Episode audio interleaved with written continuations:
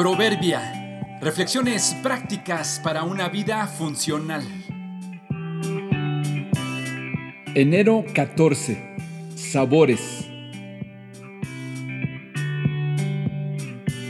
El sabor de la vida no está en las circunstancias, sino en la actitud y dependencia en Dios que tenemos ante ellas. Llegué con mi auto para ubicarme en el espacio de un estacionamiento de una tienda donde compraría unas piezas de pan. Tuve que estacionarme con mucho cuidado porque justo en uno de los espacios reservados para los autos estaba sentado ahí, en el piso, un indigente, un hombre con ropa sucia, ubicado al centro de muchas bolsas de plástico donde supongo cargaba sus pertenencias, la comida o cosas que colectaba en su andar por las calles. Mientras me movía despacio para no molestarle, Observé que abrió una de esas bolsas, la cual estaba llena de botellas con agua. Destapó una y dio un trago. Noté que hizo el intento por saborear, pero luego la tapó y enseguida abrió otra. Dio un gran trago. Movió la cabeza en señal de desagrado, la tapó y la guardó. Esperó unos instantes y repitió la operación con otra. Probó el líquido y movió la cabeza. No pude contar las ocasiones en que hizo lo mismo, pero en todas su expresión era de desagrado. Bajé de mi auto y buscando su mirada traté de sonreírle, pero él estaba tan ocupado en lo suyo que ignoró mi presencia. Siguió probando el contenido de sus botellas. Unos minutos después, tomó sus bolsas y se marchó.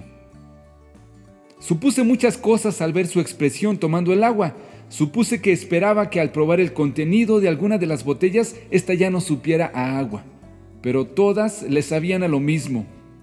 Podría pasar todo el día repitiendo la acción con los mismos resultados.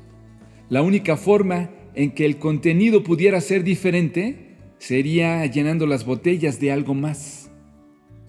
Podrías cambiarte de escuela mil veces y culpar a los maestros de no aprobar tus exámenes Puedes estar en diferentes empleos y culpar a tus compañeros de no aceptarte siempre. Podrías cambiar de parejas y divorciarte muchas veces y seguir teniendo problemas para relacionarte. Puedes cambiar de casa, de auto, de apariencia. Puedes mudarte y probar de todo, todas las veces que quieras y siempre te sabrá igual. Cada vez que pruebes sabrá a lo mismo, nada cambiará, hasta que no cambies el contenido hasta que no decidas un cambio en tu interior. No es el lugar, no son las personas. Claro que el ambiente contribuye a que nosotros estemos incómodos, pero lo que le da sabor a la vida y las circunstancias es lo que contienen tus botellas, es lo que contiene tu mente y tu corazón, es tu actitud y tus reacciones. Estoy seguro que venir a la fuente de agua viva cada día cambiará el contenido y por lo tanto el sabor de tus botellas. Llénalas cada día de Él en lugar de llenarlas solo de tus ideas y tus actitudes.